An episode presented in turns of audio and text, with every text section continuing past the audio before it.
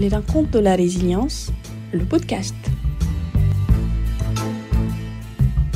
Bien, donc je m'appelle Patrick de Rossi, je fais partie de l'équipe par ici la résilience et au nom de cette équipe, je voudrais vous souhaiter la bienvenue à cet événement. Alors c'est une double bienvenue puisque ce sont les gens qui sont dans la salle parmi nous et puis les gens qui sont en visio. Euh, donc un petit rappel très court concernant par ici la résilience, une association qui a été créée l'année dernière par un groupe de cinq personnes, dont je suis le plus jeune, pas tout à fait, c'est même l'inverse. Euh, et cette association a pour vocation de, d'encourager toutes les initiatives qui vont dans le sens de la résilience du Puy-de-Dôme. Allez-y, allez-y, je vous en prie. Donc la résilience du Puy-de-Dôme autour des thèmes de la transition écologique et sociale. On insiste sur les deux, c'est important. Euh, pour arriver à nos objectifs, on organise des rencontres. Donc on a commencé à organiser ce qu'on appelle une saison 1 l'année dernière, qui était sur le thème de l'alimentation. Donc on a organisé six rencontres avec des experts qui sont venus nous expliquer un certain nombre de choses sur ce sujet. Pour ceux qui n'ont pas eu la chance de participer à ces rencontres, euh, ces rencontres sont disponibles sur notre site par ici la euh, où vous trouverez euh, des podcasts, des résumés, etc., pour reprendre le cours des choses si vous en avez besoin, puis on se tient à votre disposition pour répondre aux questions. Et on a attaqué une saison 2 qui est assez logique dans la suite, c'est la transition, c'est la transition, ce sont les ressources hydriques, donc l'eau. Et donc euh, aujourd'hui, nous, sommes sur la troisième rencontre. Nous avons eu une première rencontre sur le cycle de l'eau d'une façon assez large avec Yannick Bella. Nous avons ensuite une rencontre sur, euh, sur, sur, sur, je retrouve mes notes, sur euh, le petit cycle de l'eau, c'est-à-dire tout ce qui est réseau, l'eau qui arrive au robinet, le traitement de l'eau, qui a été animé avec Nicolas Bonnet, je vais y arriver. Et puis aujourd'hui, nous avons le plaisir d'accueillir deux participants, en fait, deux, deux animateurs de cette rencontre. Donc, euh, on a euh, Bertrand Nicolas, on a qui est avec nous physiquement, on a Laurent Campos, qui est avec nous en visio, et ce sera animé par mon ami Théo Durand, à qui je laisse tout de suite la parole pour commencer. Merci beaucoup, Patrick. Alors, attendez, j'attache le micro. Alors, pour rappeler un peu le, déroulé de la rencontre, donc, euh, on va sur une intervention d'environ 45 minutes, une heure. Donc le but, c'est qu'on ait euh, une interview voilà, avec, euh, avec M. Campos euh, et M. Nicolas, donc voilà, pour échanger autour du sujet de, l'agriculture et de l'eau. Donc on a un public qui est ici en visio. voilà, donc le but vraiment, c'est de faire un échange qui soit respectueux et exigeant en termes de, voilà, de, données et d'informations apportées. Donc, ce qu'on va faire, c'est qu'on va commencer d'abord par un rapide contexte et puis après, je présenterai nos, nos intervenants. Donc, je laisse Damien, qui a la technique, euh, mettre le PowerPoint en route. Il va le partager sur, euh, sur l'écran. Je vous demande juste un instant. Alors, je laisse aller sur la, première slide. Donc, voilà quelques slides pour, euh, pour présenter un petit peu ce contexte de, de l'eau et de l'agriculture dans le, dans le Puy-de-Dôme. Donc, le, premier élément, c'est que donc, on a eu une classification en 2020 donc, du Comité national de l'eau qui place, vous le voyez en rouge sur euh, la carte. Euh, donc il y a d'autres informations, mais voilà, l'information à retenir, c'est qu'une zone le puy de est placé dans une zone de risque de sécheresse assez élevée. Euh, je peux passer à la slide suivante. alors, quelques chiffres un petit peu macro. Donc là, on parle des prélèvements d'eau, donc c'est-à-dire que tout ce qui va servir à, l'alimentation humaine, donc sur toutes les activités humaines. Donc on est à peu près à 92 millions de mètres cubes prélevés dans, le puy de Donc ça, c'est les chiffres de 2018 qui viennent de la Banque nationale des prélèvements quantitatifs de l'eau. Et donc, on a l'agriculture, donc seulement l'irrigation. Donc là, on ne prend pas en compte l'alimentation en eau des bovins, qui peut être faite de différentes manières, donc soit, soit alimenté avec les cours d'eau, soit avec de l'eau potable. Donc, on en reviendra peut-être plus tard.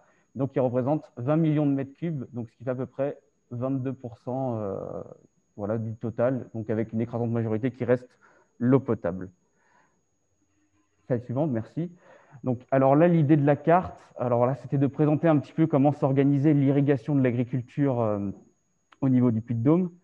Donc, on a à peu près 600 irrigants. Alors, euh, je laisserai après les intervenants réexpliquer la notion un peu d'irrigant parce que voilà, on a des, irrigations collectives, des irrigations individuelles. C'est un petit peu flou, donc ce chiffre n'est pas forcément 600 agriculteurs. donc pour à peu près 9000 hectares de, de terres irriguées. Donc ce qu'on voit, c'est qu'il y a, il y a une grosse concentration qui est liée à la répartition des terres agricoles euh, dans notre département autour de l'Allier, donc euh, énormément de captage, et à la fois de, zones, euh, pardon, de zones voilà, de, périmètres d'irrigation collective qui sont le, le long de l'Allier. Donc on a quelque chose autour, enfin, sur la Dor et sur la Sioule aussi, mais majoritairement c'est autour de, de l'Allier. Slide suivante, s'il vous plaît. Alors là, juste une petite thématique, parce que quand on parle d'eau et d'agriculture, il y a à la fois la, gestion de la, ressource en eau, mais il y a aussi la notion de pollution qui, peut qui apparaît.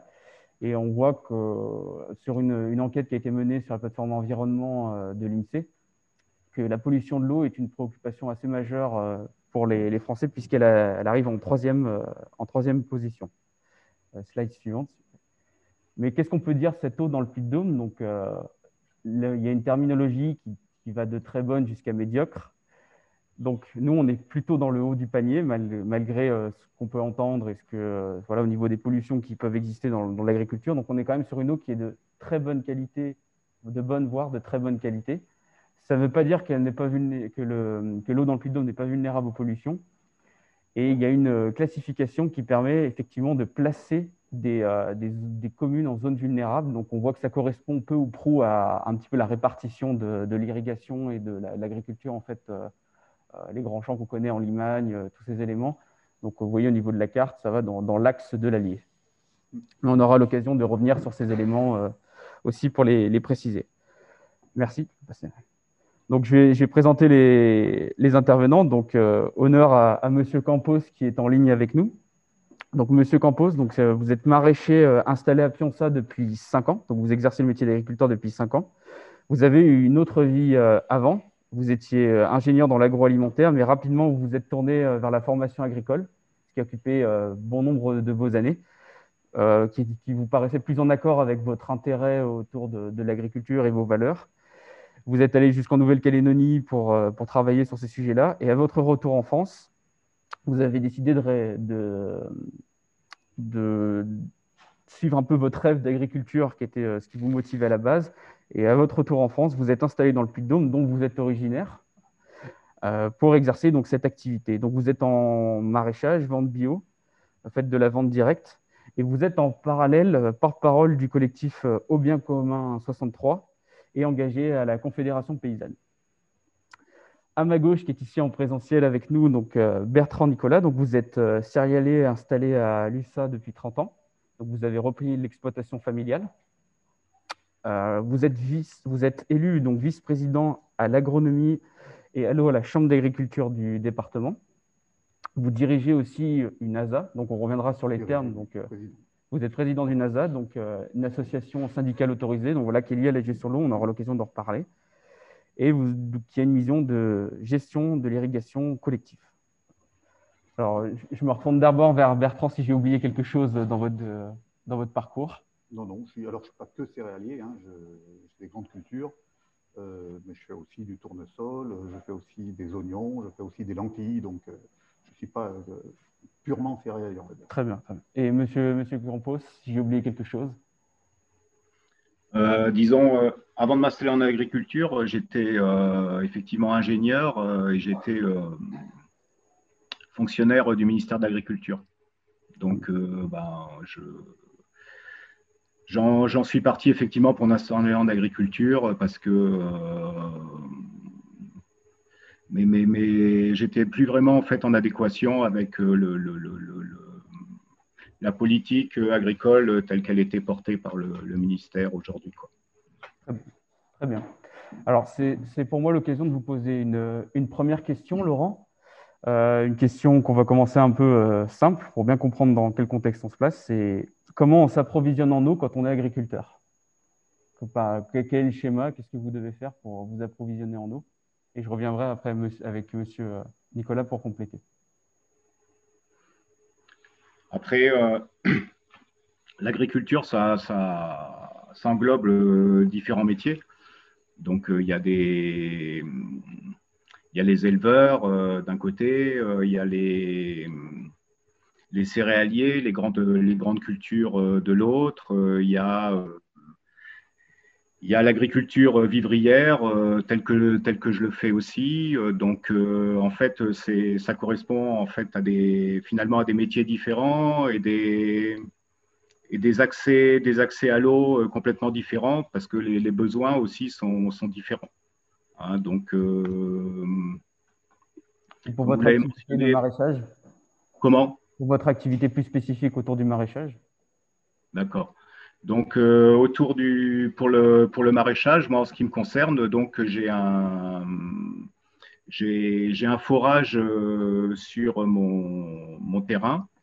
Euh, et donc, j'effectue donc, une réserve d'eau qui me sert ensuite à, à irriguer mes, mes cultures. D'accord. Et vous êtes affilié à un groupe, ça veut dire que c'est une irrigation qui est individuelle ou collective? Oui, oui, c'est un forage qui est, individuel et euh, je gère, euh, gère l'eau de, manière individuelle. Et vous êtes responsable du stockage de l'eau aussi, ça veut dire que vous faites tout à votre échelle.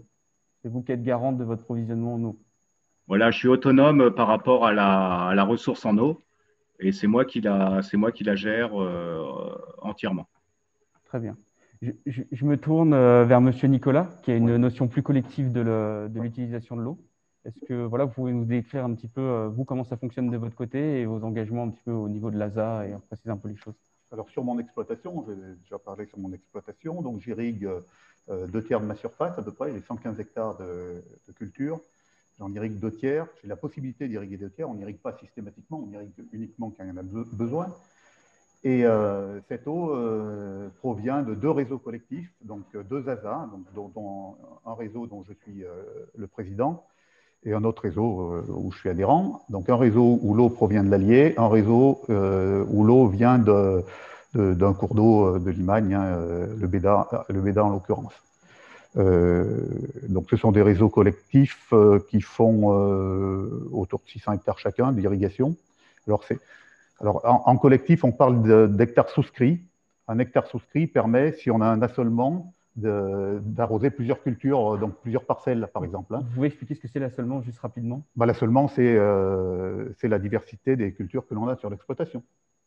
On pas, moi, je ne suis pas en monoculture, comme je vous l'ai dit. Euh, j'ai donc ces cultures-là. J'ai du maïs semence, du maïs consommation, j'ai du blé. Euh, voilà. Donc, c'est mon assolement. Donc, quand j'arrose euh, en début de campagne, s'il y a besoin, je peux arroser mon blé.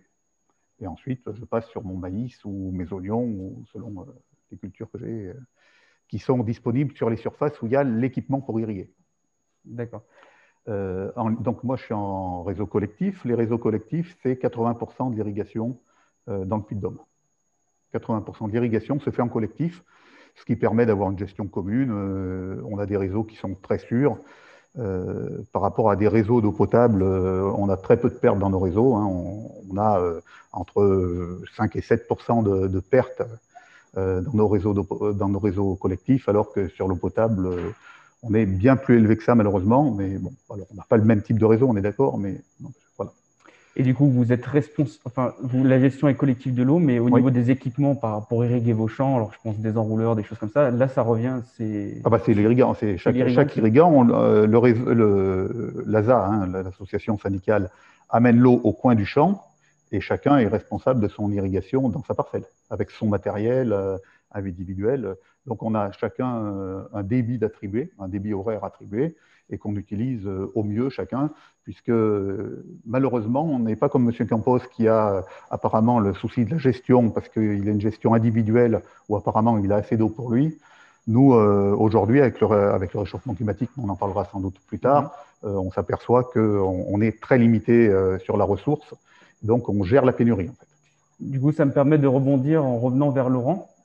Euh, J'avais cette question un petit peu, euh, vous, à votre niveau, comment le, changement climatique affecte la disponibilité de la ressource en eau pour vous? Donc, euh, bah, moi aussi, hein, je, suis, je, suis, affecté à titre individuel aussi sur la disponibilité en eau. Hein. Je gère aussi, je gère aussi le manque d'eau, hein, comme comme les irrigants agricoles, hein, euh, du fait effectivement là, du, changement climatique. Hein, qui conduit à des, des, périodes de, sécheresse et de, de canicule de plus en plus longues.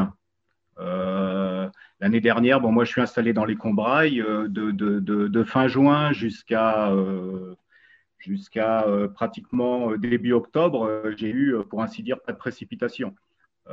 donc, ça fait quand même trois, trois, mois, trois, trois, bons mois sans, sans aucun apport d'eau. cette sécheresse est amplifiée par des, des températures qu'on ne connaissait pas jusqu'à présent, hein, donc avec euh, vraiment des, canicules importantes. Euh, on peut avoir régulièrement au sol des 40 degrés, voire plus. Euh, et donc, ce, qui, favorise ben, l'évaporation de l'eau et l'évaporation de l'eau qui peut être présente dans le sol. Et donc, effectivement, sur j'ai connu euh, là les, trois dernières années euh, des, déficits euh, en eau importants, tant et si bien que là, bon, j'imagine, j'imagine, on en parlera peut-être tout à l'heure, mais donc de, gérer différemment l'eau pour, pour être plus autonome et pour être plus autonome, oui. Dans une sorte Très bien. Effectivement, on y reviendra un petit peu plus tard. Est-ce que vous aviez des éléments à ajouter aussi de, de votre côté euh, Non, voilà, on, gère la pénurie.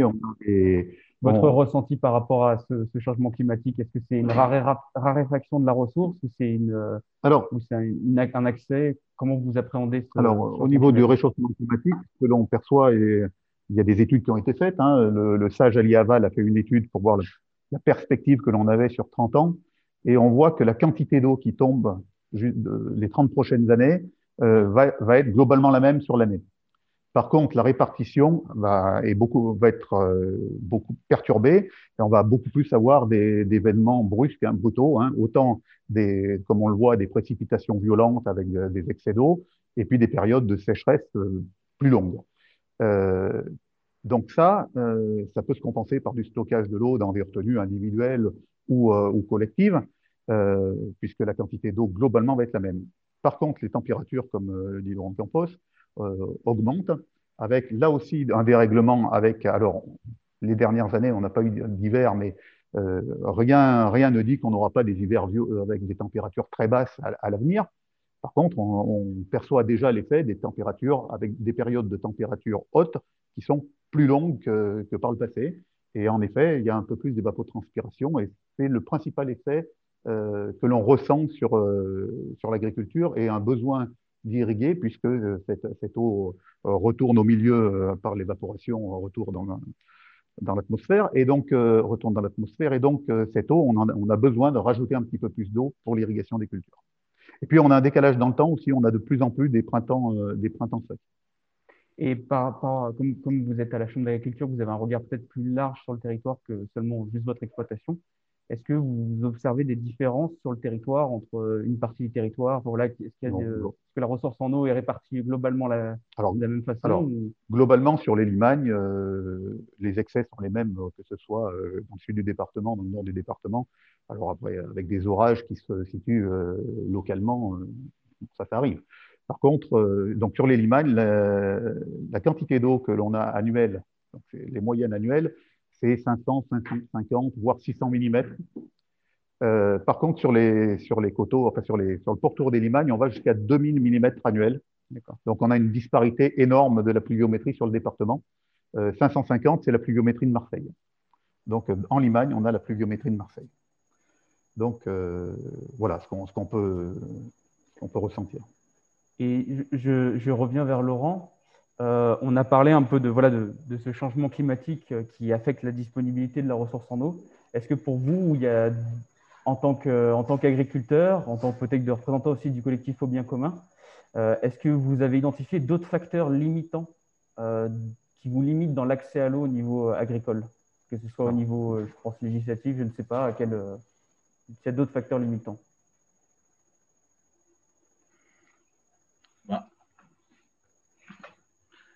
Bon, l'élément principal, c'est quand même le, changement climatique, ça c'est sûr, avec une répartition inégale de l'eau tout au long de l'année. ça c'est clair. donc, après, ce phénomène-là est aggravé, je dirais, par un usage à l'eau qui s'est considérablement, euh, qui, a considérablement augmenté euh, les dernières années, quoi. Donc, euh, dans tous les domaines, hein, que ce soit dans les domaines industriels, commerciaux, les, les usagers. Donc, autre que l'agriculture.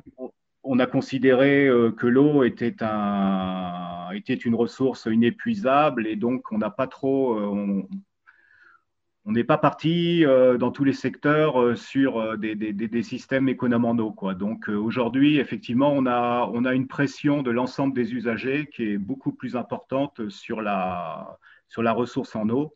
Donc effectivement, au final, ben, ça, ça, ça, peut créer des conflits d'usage entre ces différents usagers. Quoi. Monsieur Nicolas, est-ce que c'est quelque chose que vous avez vu aussi à votre niveau, c'est-à-dire un, peu ce conflit d'usage qu'il peut y avoir euh, au niveau de l'eau, qui, vous, vous limiterait dans l'accès à l'eau? Alors, la, limitation à l'accès à l'eau, euh, il est principalement réglementaire. Hein.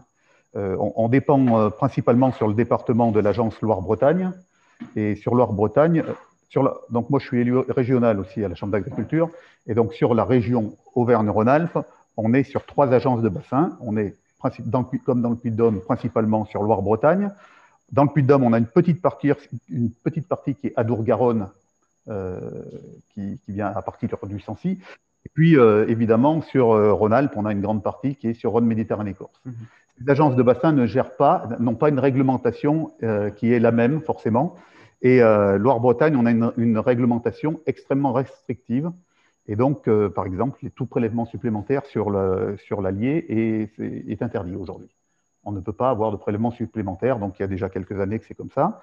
Euh, alors que l'Allier est, un, est, un, est un cours d'eau réalimenté, puisque l'eau qui est dans l'Allier vient principalement de nos sacs euh, six mois de l'année. Du barrage. Du barrage de nos sacs six mois de l'année.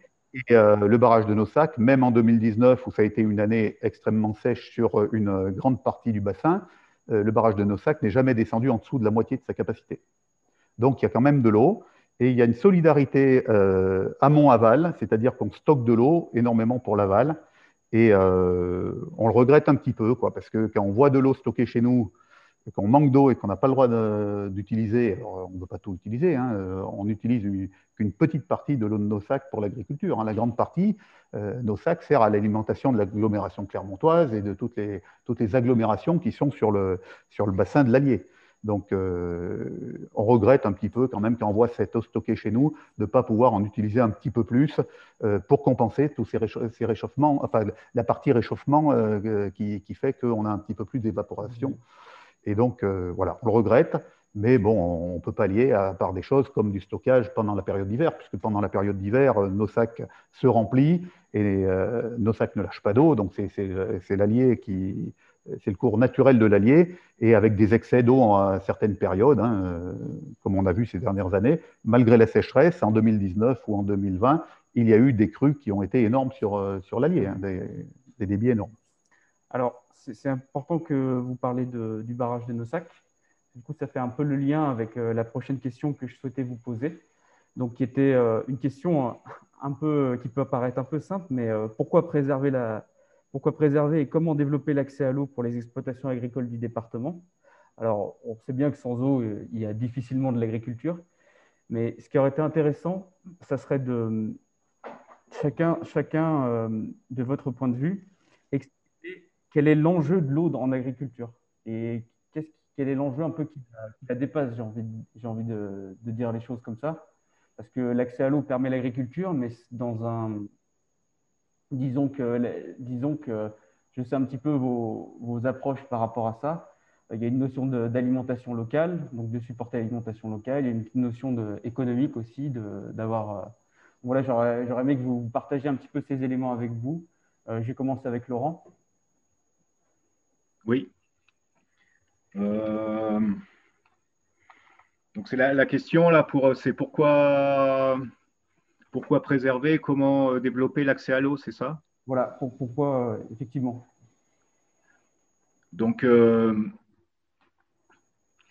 Bon, c'est effectivement euh, l'eau, en agriculture et en élevage, euh, c'est, essentiel, bien évidemment. Bon, moi, dans les, je suis dans les légumes. Euh, les légumes, c'est au moins 95% d'eau, donc voire 99% pour les laitues. Donc, sans, sans eau, il n'y a pas de légumes, c'est, c'est pas possible, quoi. Donc, effectivement, c'est un facteur essentiel pour réussir à, avoir une production agricole. Euh, Comment développer l'accès à l'eau? Euh, Bon, ben, en agriculture, euh, effectivement, la, solution retenue d'eau nous semble incontournable. On voit que effectivement les, précipitations sont irrégulières sur l'année avec des, des, concentrations importantes sur les périodes hivernales et des longues périodes de sécheresse en été.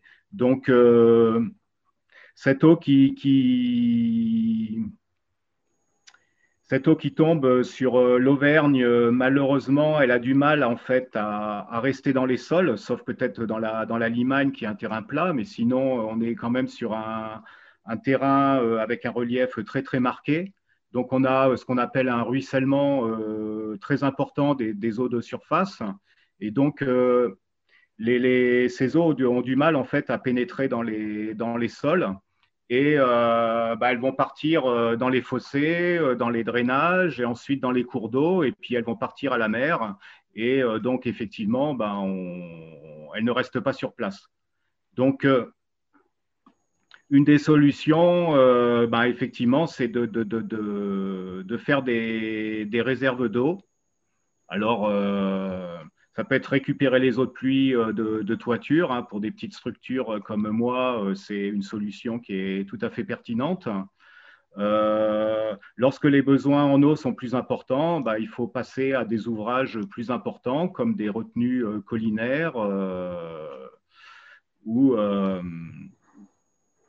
voire des, réalisations plus importantes. Euh, après, bien évidemment, ce qui est important, c'est que ces, retenues euh, qui sont ainsi créées ne perturbent pas le, cycle naturel euh, de l'eau. Hein. il s'agit de, garder l'excédent. Il ne s'agit pas de, tout capter au détriment du cycle de l'eau et des besoins naturels qui, qui l'alimentent on, aura euh, l'occasion d'en reparler un tout petit peu juste après. Est-ce que vous avez des techniques agricoles, des choses à proposer, enfin des, voilà, des, choses qui, qui, pourraient aller dans ce sens d'économie de l'eau aussi? Alors, euh, bien évidemment, euh, le, il, faut en parallèle, il faut en parallèle changer, adapter les pratiques agricoles. Hein. On peut pas, il faut aller dans des, dans des, dans des, vers des pratiques agricoles qui sont beaucoup plus économes en eau. Donc, euh, bon, c'est vrai que dans, le maraîchage, on a euh, la possibilité euh, d'utiliser la micro-irrigation, les gouttes à gouttes. Hein, c'est ce que je fais chez moi pour, pour arroser les, cultures, donc qui, permet d'être vraiment très, très, très, très économe en, eau. Et c'est adapté qu'au maraîchage? Alors non, je, bon, je sais que dans la, la Limagne, alors, je ne sais pas si vous me direz, Monsieur Nicolas, mais je crois qu'il y a eu des essais pour faire du maïs avec du goutte à goutte. Euh, je ne sais pas où ça en est, mais euh. Après, peut-être que ça peut, ça peut s'adapter, mais euh, bon, c'est vrai que c'est quand même une, je le vois bien, c'est quand même une mise en œuvre importante d'installer des gouttes à gouttes euh, sur, des cultures, surtout si on est dans le domaine des grandes cultures où là, c'est des, des, centaines d'hectares, euh, voire des milliers qui sont, qui sont, cultivés. Quoi. Donc, euh, ça, peut avoir, ça peut avoir ses limites.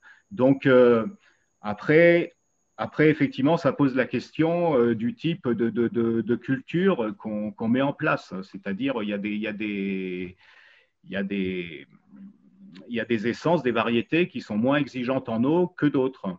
Donc, euh, bon, les, le maïs, euh, c'est une plante euh, qui est exigeante en eau et donc qui nécessitent un apport d'eau important, ça c'est clair. On sait qu'on va, les, prévisions climatiques montrent qu'on va vers une, évolution de type méditerranéenne dans le Puy-de-Dôme. Euh, bon, effectivement, ça, pose des questions par rapport au choix de, à l'avenir des, cultures qu'on va faire. Il faut sans doute mettre en place des, cultures qui soient plus adaptées en fait à des périodes de sécheresse longues. Euh, voilà, donc il y, a, cet autre levier qui est euh, qu'est-ce qu'on cultive? L'autre levier, ben, c'est, je dirais, une revoir complètement l'aménagement, l'aménagement des territoires qui a été fait et quelque part ben, les, les, pratiques agricoles qui ont, qui ont conduit à une disparition de toutes les, de toutes les bocagères qui avaient un, un rôle brise-vent euh, très important. On a, on, a, on a, parlé tout à l'heure de, de, de, de l'évaporation importante liée au, changement climatique. Euh, il est évident que des, rideaux, euh, des rideaux de, vent, des rideaux de brise-vent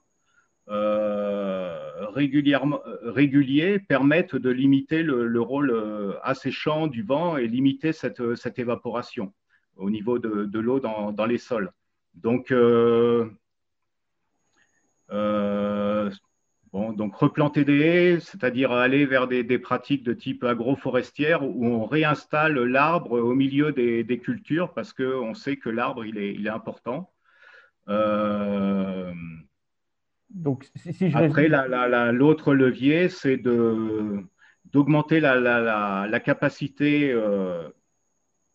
de rétention en eau des sols, euh, c'est-à-dire sa capacité à garder l'eau.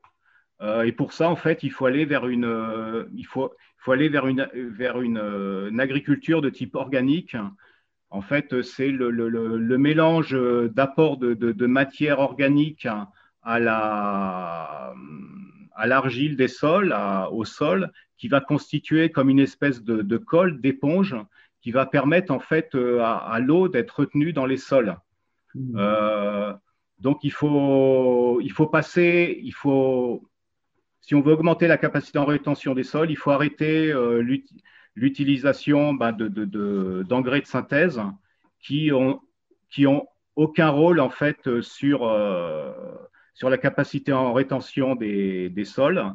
Et en plus, il joue sur euh, la, qualité des eaux, hein, forcément, puisqu'en fait, on retrouve euh, des, résidus de ces engrais de synthèse dans les, dans les eaux. Euh, donc, ça, c'est important aussi. Très bien, Laurent. Donc, si je résume votre pensée, c'est que l'eau, c'est un support pour une agriculture qui va devenir un peu différente à vos yeux, voilà, qui doit évoluer, changer de, changer de paradigme peut-être. Et l'eau est vraiment un support là-dedans, il s'intègre vraiment dans cette stratégie. Oui, oui. Euh, la ressource en eau, elle va, elle va être limitée, c'est clair. Euh, donc, il faut, il faut anticiper euh, cette limitation et donc adapter nos, pratiques agricoles Très bien. À, cette moindre ressource. Je, je, me tourne vers vous, Monsieur Nicolas. Donc voilà, donc pouvez-vous replacer un peu l'eau justement dans cette stratégie de développement de l'agriculture du territoire? Voilà ce que ça, ce que ça représente pour, euh, pour vous. Alors, euh, sur la première partie, je suis entièrement d'accord avec Laurent Campos. Hein. il n'y a pas d'agriculture sans eau. Euh, en agronomie, on apprend les facteurs limitants. Le premier facteur limitant, c'est l'accès à l'eau. Vous n'avez pas d'eau, vous n'avez pas d'agronomie, vous n'avez rien qui pousse, le, transit des nutriments ne se fait pas, vous n'avez rien. comme il nous a dit tout à l'heure, quand on mange des légumes, on mange de l'eau. Quand on mange du pain, euh, la graine de blé, même si elle a été asséchée après, elle a été faite avec de l'eau aussi. Donc la nourriture vient de, ce que l'on produit sur nos exploitations et c'est toujours fait à partir d'eau. Donc l'accès est indispensable.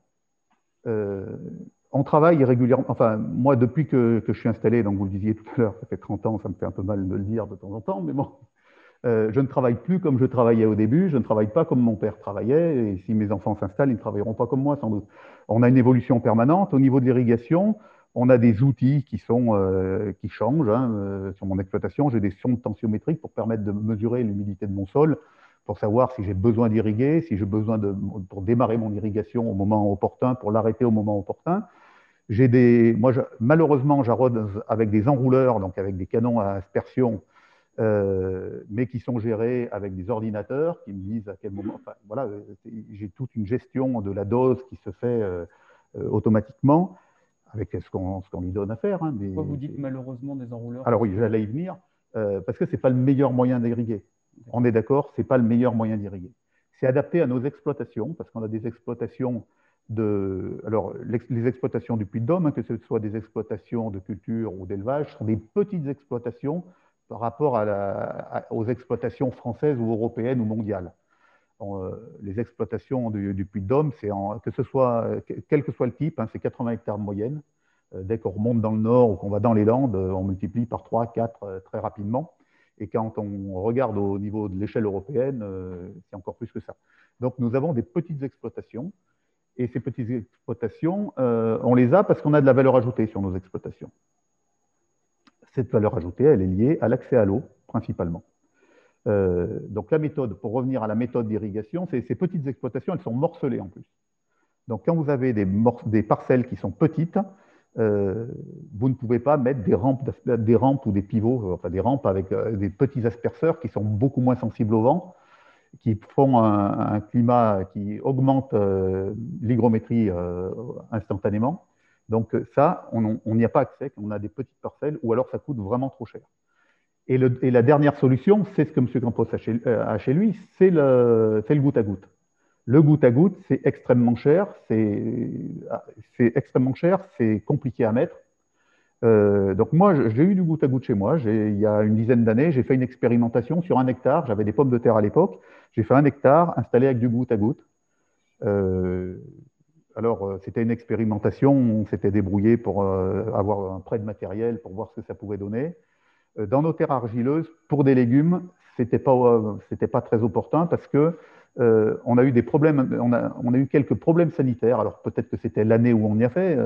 N'empêche que nos buttes de pommes de terre ne séchaient jamais. Et résultat, on a eu de la maladie qui s'est installée.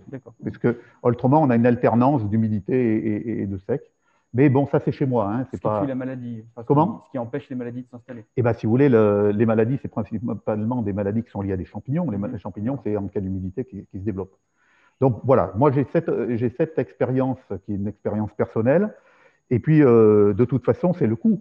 Alors quand on est sur une petite surface, évidemment, euh, ça a un coût euh, qui est lié à la surface. Et donc, c'est possible. Et euh, il y a l'Imagrin aussi qui a fait des études dont, parlait M. Campos sur, des cultures de maïs, où euh, c'est pareil, euh, il y a une économie d'eau, pas, autant qu'on aurait espéré, mais il y a une petite économie d'eau, mais le problème, c'est un problème économique. Mmh. il faut rentabiliser cette installation qui n'est pas, qui n'est pas rentabilisée par cette économie d'eau ou, par le, ou par le gain de rendement. Quoi. Donc, donc c'est un petit problème.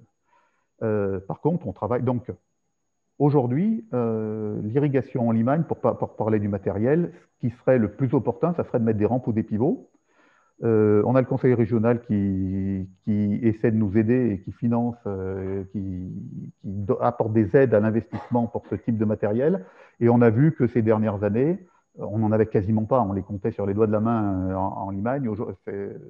Ça s'est développé et euh, ça va encore se développer. J'ai un collègue qui est en train d'en monter en ce moment. Et voilà, mais c'est un problème économique. Hein. Plus on a les moyens économiquement d'investir dans du matériel performant, plus on le fait. Hein. On a tout intérêt. Après, pour le, ça c'est pour le matériel d'irrigation, l'utilisation directe de l'eau. Après, pour les, sur, nos, sur nos sols, en effet, plus on va avoir d'humus dans nos sols, plus ils vont avoir une capacité à retenir de l'eau et plus ils vont avoir une réserve utile en eau qui va être importante. Donc, euh, on travaille à, élever le, taux de, matière organique dans nos sols. Euh, moi, j'exporte peu mes pailles, par exemple. Donc, euh, les éleveurs ne sont pas forcément. Vous laissez les restes de culture Je laisse mes graisses de culture, je les enfouis pour faire de l'humus.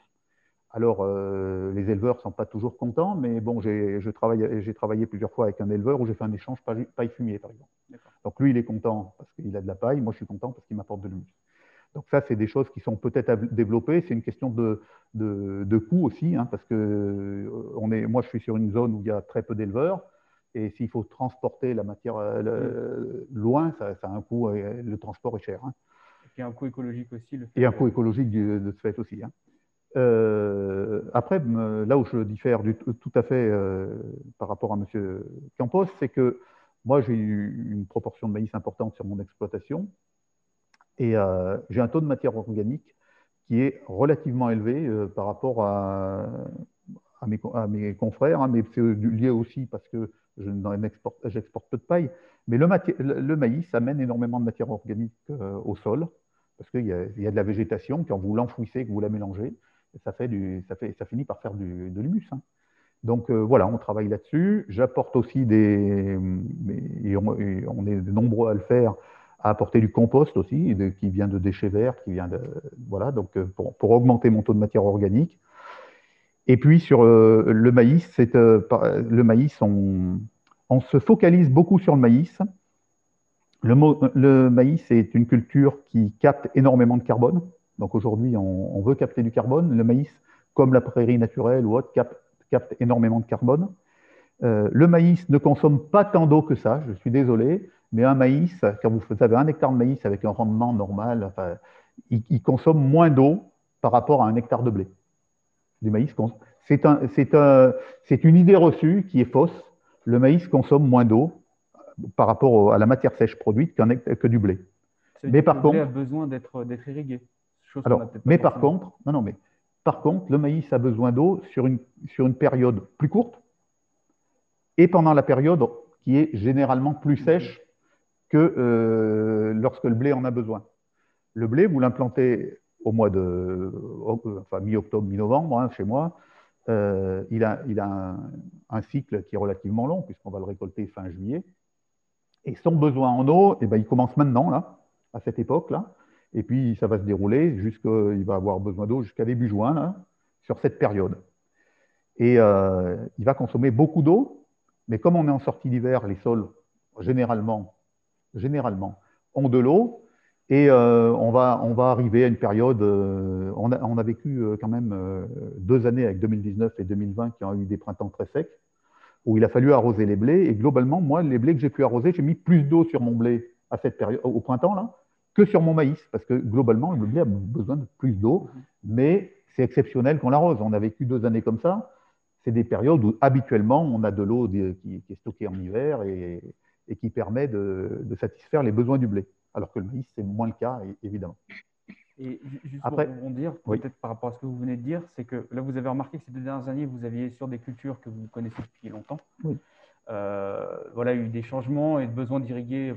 Est-ce que du coup, ça, ça vous pousse à changer de pratique Qu'est-ce que, qu'est-ce que ça fait? Est-ce que c'est aussi simple que ça de changer de pratique? que voilà je vous parlais qu'il y a 30 ans, donc je suis installé, euh, les 30 premières années, enfin les 10, ou 15 premières années, ça m'est peut-être arrivé d'arroser du blé une ou deux fois.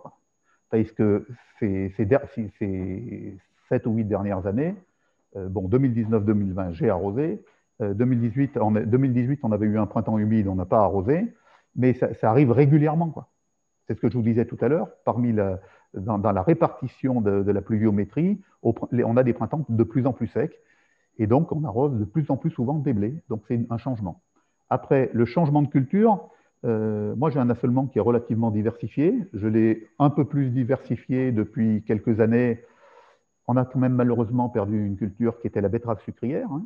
On avait euh, sur Clermont euh, la plus ancienne sucrerie de France, qui était malheureusement aussi la plus petite. Donc, on avait la sucrerie de Bourdon. Et la betterave était très peu irriguée sur le puits de Dôme, enfin sur, euh, pour approvisionner cette sucrerie, elle on avait très peu de, une proportion très petite de, de betteraves irriguées. Et puis on a eu des soucis sanitaires aussi, qui ont fait que les, les rendements ont baissé. Le cours du sucre a baissé aussi, puisqu'on est dans un cours mondial, hein, on n'est pas maître de, de, la vente de nos productions, enfin du prix de vente de nos productions. Et donc, euh, les rendements ont baissé, la production de, la production de betteraves a baissé, et euh, puisqu'on dépend d'un groupe euh, coopératif, mais bon, au niveau national qui est Cristal Union, on avait notre usine qui n'était pas assez approvisionnée. Mhm. pour pouvoir, pour pouvoir avoir des performances économiques et, garder cette, cette, usine. Donc, ils ont jugé que, étant donné qu'on n'a pas été capable, parce que c'est ce qu'ils nous ont dit, hein, ils nous ont dit, vous n'êtes pas capable de fournir en, quantité et en régularité assez de betteraves pour, votre usine, votre usine tourne en sous-capacité, on vous la ferme. Donc, on a perdu un, outil économique.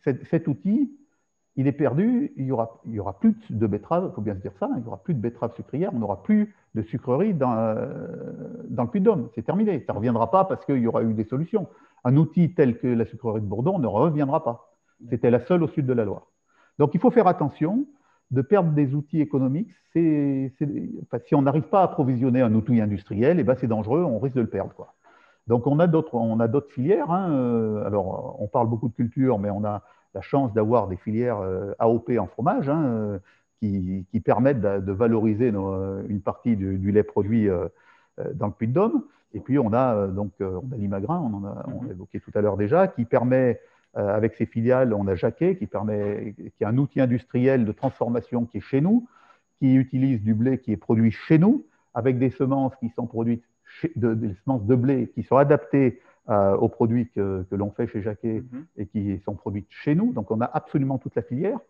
Euh, donc, c'est un outil industriel aussi. Il faut faire attention de ne pas le perdre.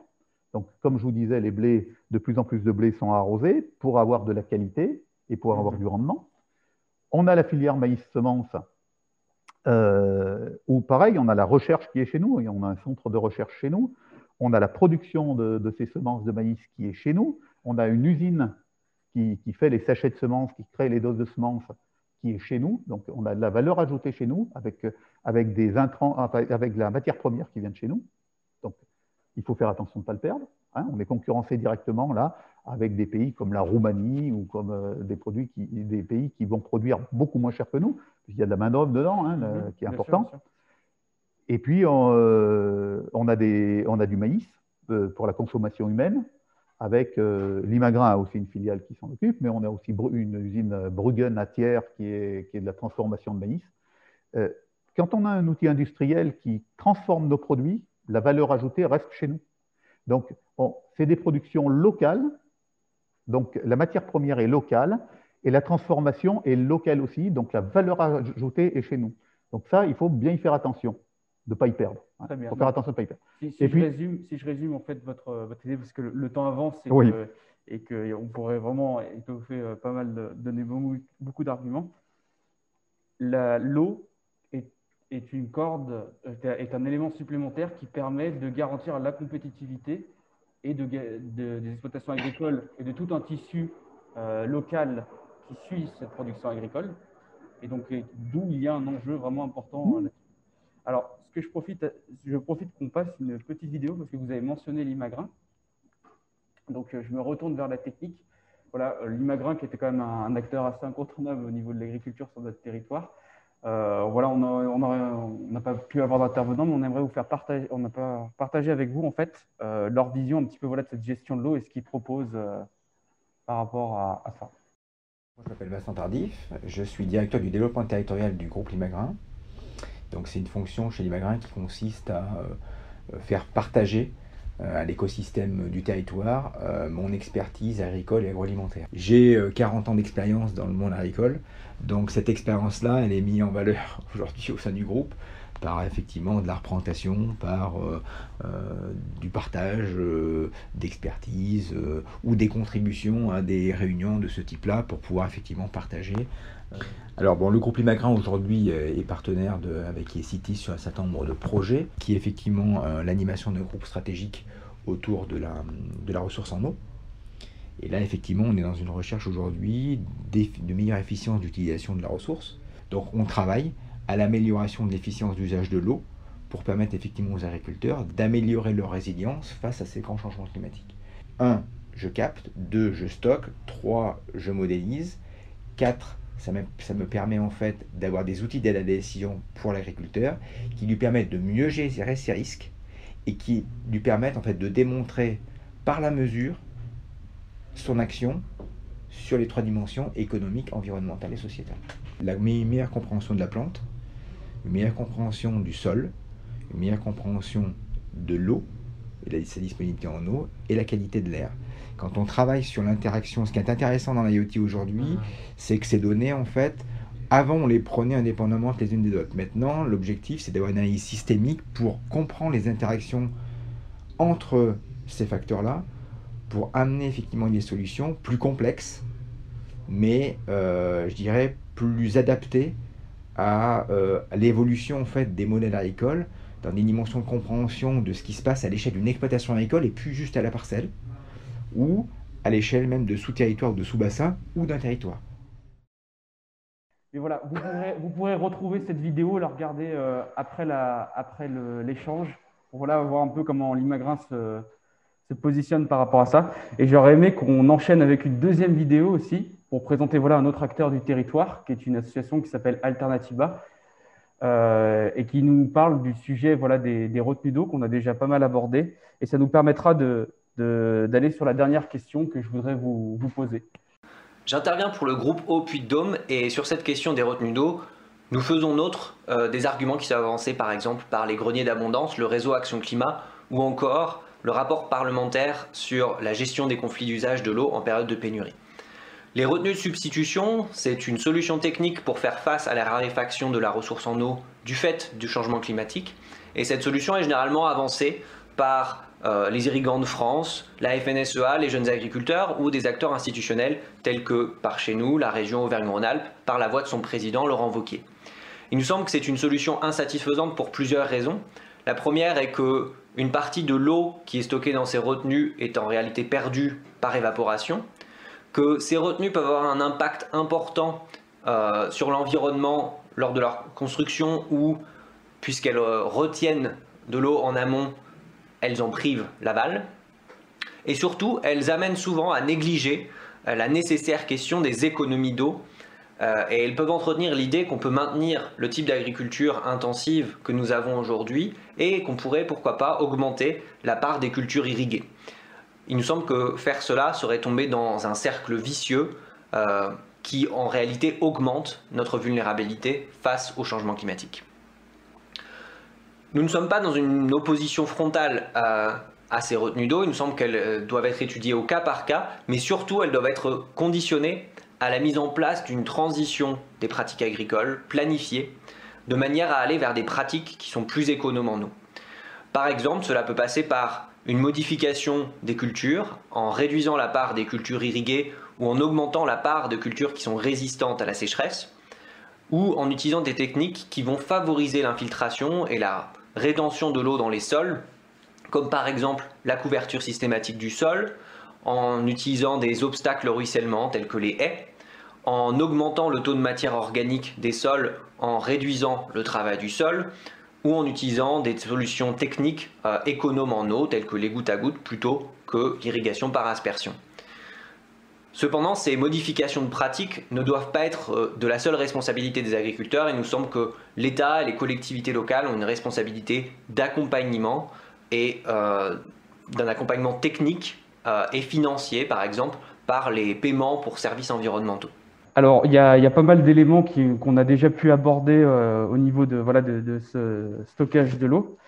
En fait, on, voulait vous faire découvrir un petit peu ces deux autres points de vue dans, l'idée de, répondre un peu à cette question, cette dernière question, qui est autour de voilà, comment garantir la disponibilité et la qualité en eau pour les autres usages, c'est-à-dire comment l'agriculture peut puiser de l'eau et d'un autre côté, euh, voilà, respecter les autres usages.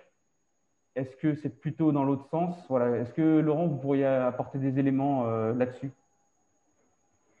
Oui. Euh, après, je voudrais tout d'abord la revenir là sur sur la, vidéo là, d'Alternativa. De, L'autre, je ne peux, pas, je peux pas y revenir. Effectivement, le son était très très mauvais. Euh, sur ce qui a été dit euh, sur les, les retenues, d'eau, euh, je dirais que ben, effectivement, on est, tout à fait, fait d'accord. C'est-à-dire que le, la retenue d'eau, elle est quelque part incontournable, on en a déjà parlé. Après, effectivement, il ne s'agit pas de faire n'importe quoi et pour euh, cultiver n'importe quoi et n'importe comment. Donc, euh, effectivement, euh, la, question du, pourquoi faire et quel type d'usage et quel type de consommation d'eau derrière, elle est, elle est cruciale. Quoi. Donc, et l'autre point qui était soulevé aussi, c'est l'accompagnement de l'agriculture sur ces nouveaux, sur l'adaptation au changement climatique et être plus économe en eau.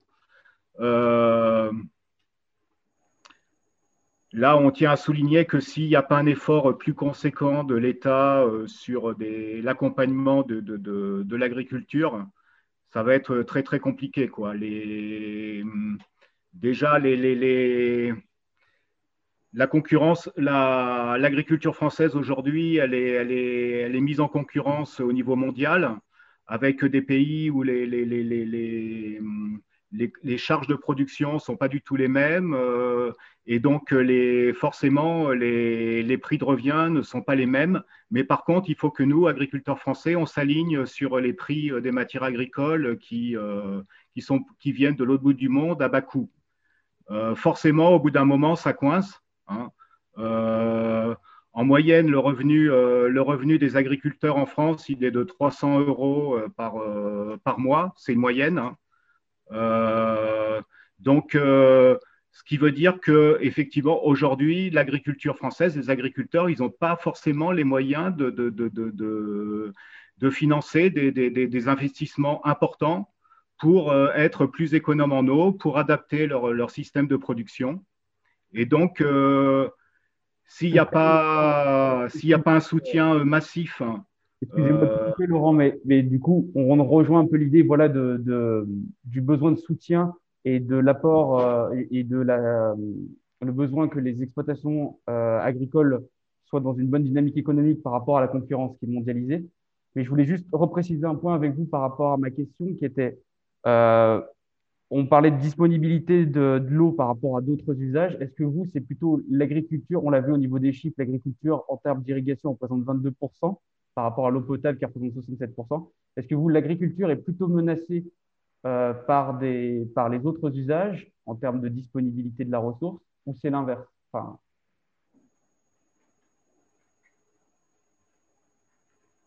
bah, Non, j'ai pas, j'ai pas,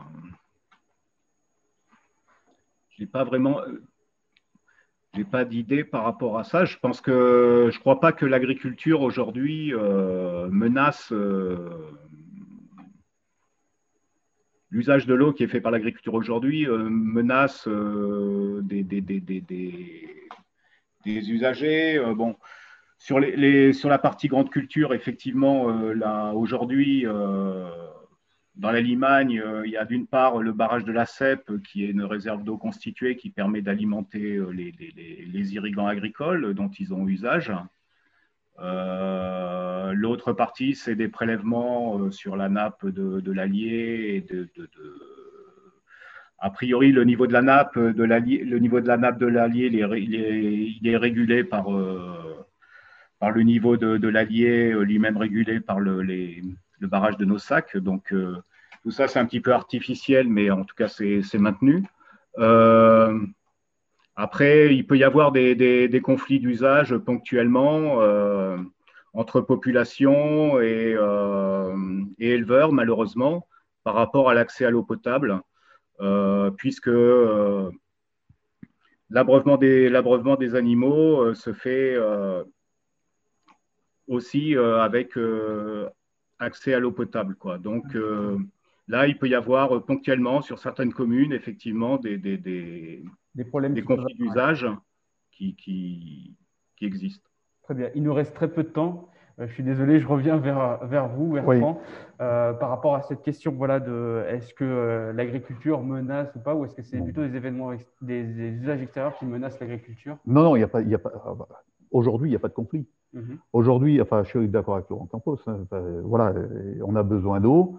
Euh, par rapport au conflit d'usage, pour revenir euh, avec entre l'alimentation euh, des troupeaux en eau et l'alimentation en eau potable, on a quelques soucis en effet sur des communes parce que les troupeaux sont globalement alimentés par une ressource naturelle, enfin, ou en cours d'eau ou avec des points de captage. Et quand on est en période de sécheresse, euh, eh ben, il faut donner à boire au troupeau et on bascule sur de, sur l'alimentation en eau potable, sur, mmh. l'alimentation en eau potable et on a un conflit d'usage à, ce moment-là. C'est le seul conflit qu'on connaisse aujourd'hui à la Chambre d'agriculture. On travaille avec certaines communes pour créer des réserves, des réserves d'eau qui vont être constituées au moment où il y a de l'eau, pour abreuver les troupeaux au moment où ils n'auront plus accès à l'eau naturellement et pour éviter ces conflits d'usage. Donc ça, c'est des choses qui se travaillent et, on le fait. Après, sur les réserves euh, à constituer, aujourd'hui, euh, donc on n'a pas beaucoup parlé de nos sacs, mais aujourd'hui, euh, l'alimentation en eau du département, que ce soit pour l'eau potable ou pour l'irrigation, dépend principalement de nos sacs. Donc c'est principalement une réserve constituée pendant la période d'hiver l'allier à un débit naturel qui doit être en période d'étiage qui doit osciller entre 4 et 6 mètres cubes secondes à Vic-le-Comte, puisque c'est le point mhm. qu'on prend en référence. Et grâce au barrage de Nossac, il est soutenu à 13 mètres cubes secondes pendant la période euh, d'étiage. Et ça, c'est pour alimenter autant l'eau potable que l'irrigation, et plutôt plus l'eau potable, puisque s'il y a des restrictions, elles sont sur le, évidemment sur l'irrigation et évidemment pas sur l'eau potable. Euh, nous, avec, euh, donc, il y a une association d'irrigants qui s'appelle l'ADIRA dans le Puy-de-Dôme, avec donc on travaille ensemble. Et l'ADIRA s'occupe plus, on va dire, de tout ce qui est collectif. Hein. Mhm. Et je vous ai dit que c'était 80% de l'irrigation dans le Puy-de-Dôme qui était collectif. On travaille à faire des retenues qui soient collectives pour justement des retenues que l'on va constituer, enfin des, des réserves que l'on va constituer pendant les périodes hivernales où on a ces débits qui sont, euh, qui sont largement euh, euh, satisfaisants. Mhm. Et donc, on va capter une petite partie de ces débits pour les stocker et pour avoir une, une réserve hivernale pour pouvoir l'utiliser en période sèche. On a travaillé à faire des réserves du style, Laurent Campos a parlé du barrage de la CEP, qui est un barrage qui a été fait pour, euh, pour une utilisation agricole mhm. et qui a un impératif aussi, c'est de soutenir le, le, débit de la Morge. La Morge est un affluent de l'Allier, un des affluents les plus importants. Et on a vu en 2019 la Morge qui, avant le barrage, était à sec à partir du début juin, qui a été à sec de début juin jusqu'au mois d'octobre. Et le débit qu'il y a eu dans ce cours d'eau était, était là grâce au stockage qu'il y a eu dans ce barrage. Euh, de la CEP et qui malheureusement en plus en 2019 n'avait pas pu se remplir euh, parce qu'on avait une sécheresse qui datait du mhm. printemps 2018 et donc euh, il n'avait même pas pu se, constituer donc il n'a pas eu sa, la capacité à alimenter ce pourquoi il était fait, c'est-à-dire pour les agriculteurs qui avaient construit ce barrage. Par contre, il a bien eu sa fonction pour réguler l'eau dans la Morge. Au niveau écologique. Au niveau écologique, au niveau environnemental, enfin tout, à tout niveau. Et donc, ces réserves que l'on aimerait constituer, c'est des réserves multi-usages elles ont, pour nous, les réserves doivent avoir une fonction environnementale, hein, par euh, une alimentation des cours d'eau euh, qui soit, euh, qui soit satisfaisante. Alors après, on peut mettre le niveau de satisfaction mmh, à différents niveaux, on est d'accord, mais qui soit aussi, quand la réserve de nos sacs est une réserve multi-usage, puisqu'elle sert aussi pour pouvoir faire du canoë sur, sur l'Allier évidemment pour l'eau potable. Enfin voilà, c'est une réserve multi-usage. Donc nous, on envisageait plutôt des stockages de ce type-là.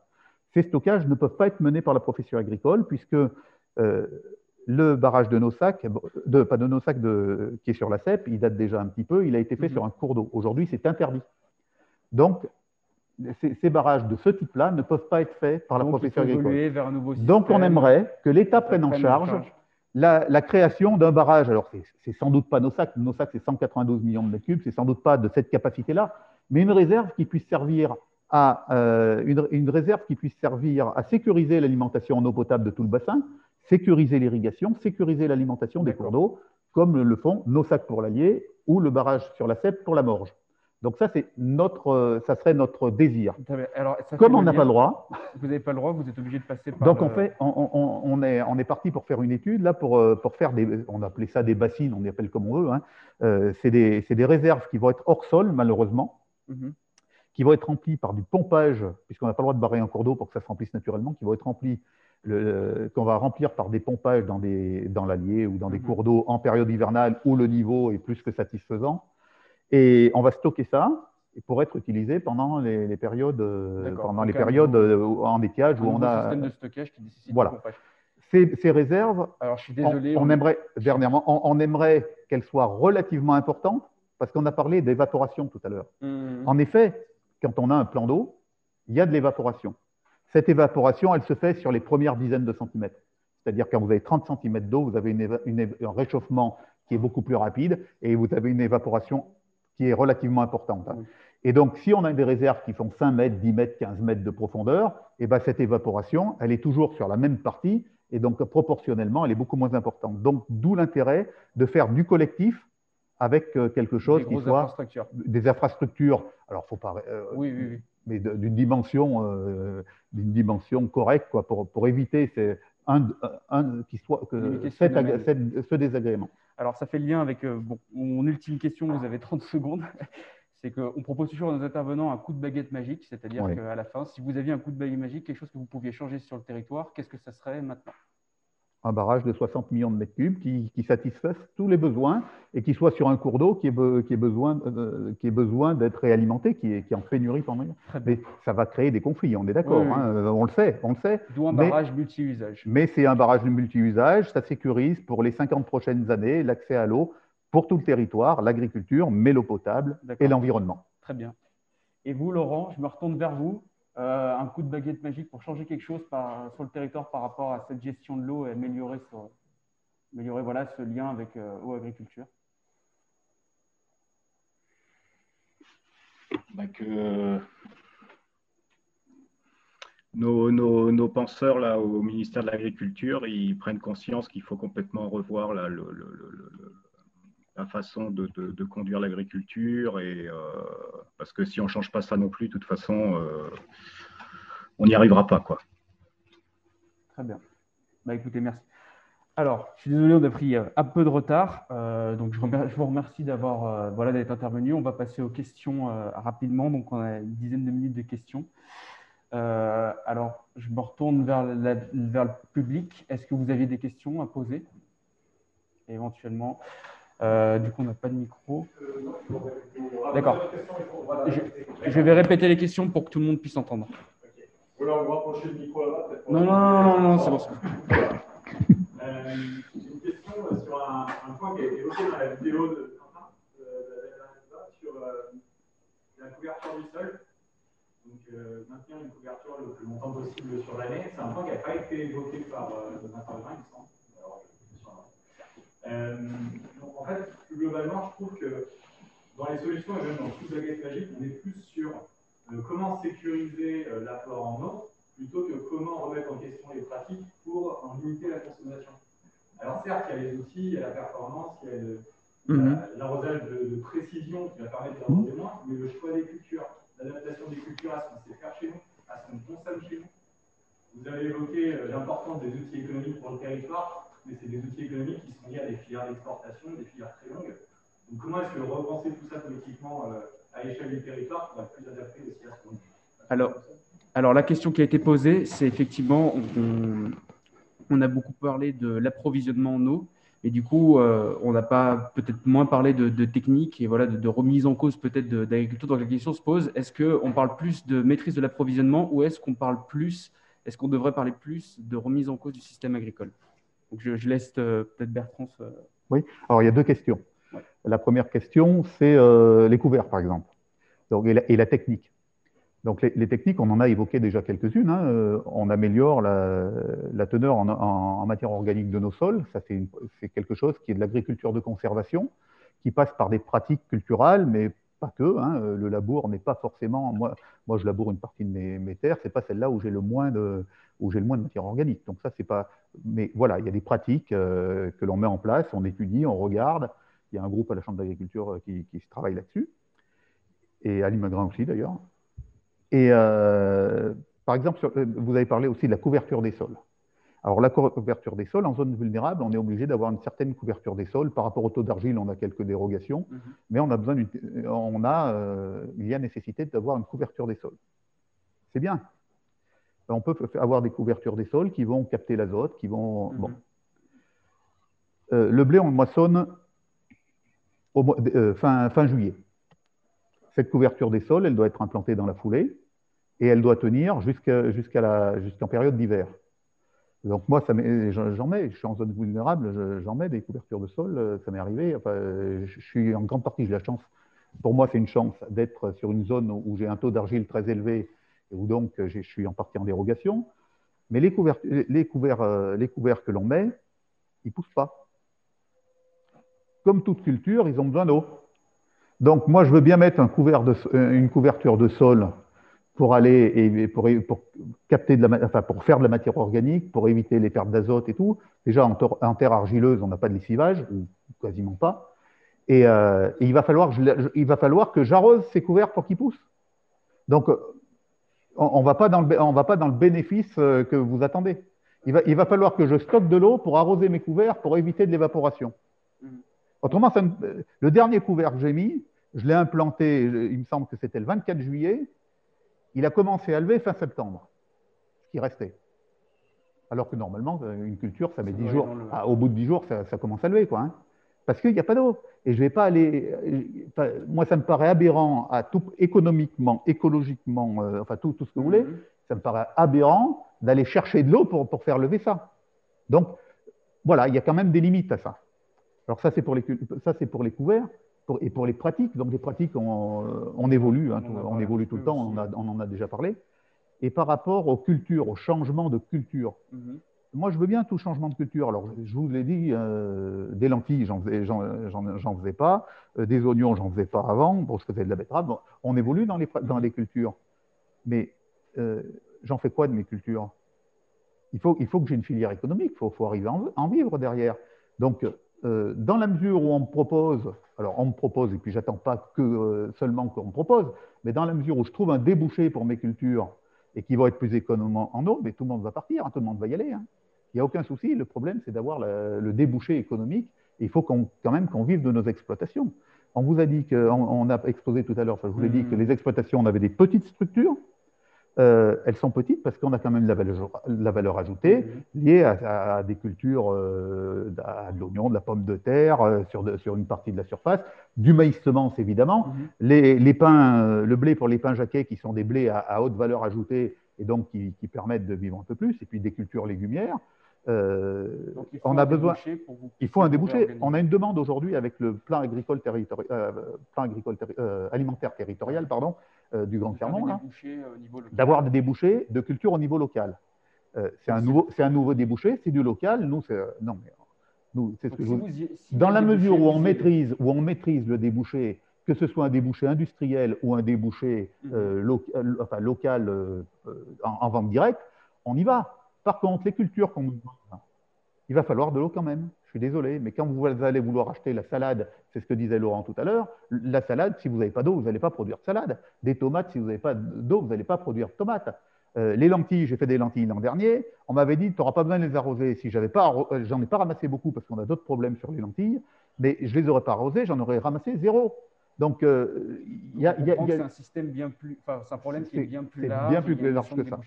Et Laurent évoquait aussi d'autres, d'autres alternatives comme l'agroforesterie. je propose juste de passer à une, à une, autre question. Si on avait une autre question dans la salle. Est-ce que vous avez une question en ligne? Oui, moi je peux en poser une, le cas échéant.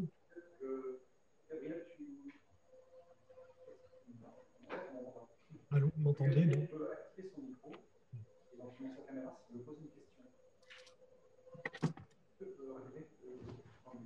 Alors, euh, oui, alors, euh, si, si Gabriel avait une question, euh, il faudrait qu'il active sa caméra et son micro pour pouvoir la poser.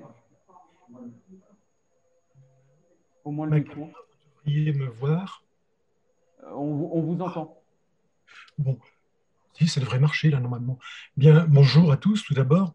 Euh, je, suis inquiet dans ce débat sur une, deux points qui n'ont pas été abordés ou qui en tout cas me paraissent pas suffisamment mis en avant. Tout d'abord, quand on a une quantité d'eau voulue, il faut regarder comment on l'utilise, non seulement dans le temps, mais dans l'espace. J'entends que par là, euh, il y a des usages qui sont fixés par la réglementation qui sont prioritaires au niveau de l'ALEMA, au niveau de la réglementation européenne, retenus dans le SDAGE hein, et qui se revoient auprès au niveau du SAGE. À savoir que. gardez bien l'esprit qu'il faudrait une question aussi. Hein. c'est l'usage alimentaire et c'est la biodiversité. L'agriculture et l'industrie n'arrivent qu'en deuxième position. Et donc, on ne peut pas prélever sur les usages prioritaires pour développer une agriculture. Donc, l'agriculture doit non plus se développer comme elle a fait depuis un certain temps, mais s'adapter à la disponibilité. Ça, c'est quelque chose qui me paraît particulièrement important et qui n'a pas été euh, suffisamment abordé aujourd'hui pour qu'on puisse voir les choses. Alors du coup, il n'y avait pas de question. C'est juste une observation. Pourquoi on n'aborde pas cette question de on n'a pas d'eau de façon supplémentaire et on veut des éléments ont été apportés sur, le, la, notion de la, ressource en eau. Euh, je pense que voilà, euh, monsieur, monsieur Nicolas a apporté un peu voilà, des, notions sur euh, effectivement comment cette ressource était disponible et que c'était plutôt une répartition de l'eau qui faisait de manière. Dans le temps Dans le temps, qui faisait qu'il y avait peut-être des, problèmes, des blocages. Et je, pense que cette, question, enfin, cette, ce sujet va être abordé plus en profondeur, notamment lors des deux prochaines conférences. On va pouvoir s'intéresser justement au lien avec les besoins des écosystèmes pour l'eau, leurs besoins en eau, et puis aussi au niveau de l'industrie, voilà, parce qu'on a un territoire qui a, certaines industries, qui a un point industriel. Voilà, est-ce qu'elles puisent aussi dans l'eau et les, les, conflits des gestes qui peuvent exister. Mais effectivement, on insistera peut-être plus sur ces points à la suite. Et on a parlé aussi de, revoir un peu voilà, les systèmes agricoles, qu'effectivement, s'il y avait des débouchés économiques, mais aussi il y a des nouvelles techniques qui, euh, existent. On a parlé de l'agroforesterie, toutes ces choses-là euh, sont mises en place. Et, euh, et, on remarque quand même que par rapport aux chiffres, l'agriculture reste quand même assez minoritaire en termes de, prise de, d'eau dans, le, dans, l'écologie par rapport dans l'écosystème par rapport à d'autres usages. Donc voilà, je pense qu'il faut arriver à replacer tout ça, tout, remettre tout ça en musique. Est-ce, qu'il y avait une dernière question? Après, euh, je veux bien, je veux bien euh, aussi réagir à l'intervention de M. Rio. Euh, c'est clair que en fait, il faut réfléchir, il faut réfléchir à, à l'usage de l'eau en agriculture. Que c'est il faut sans doute effectivement, euh, par rapport à ce changement climatique, euh, développer la résilience alimentaire des territoires. Et dans ce cadre-là, euh, privilégier une agriculture vivrière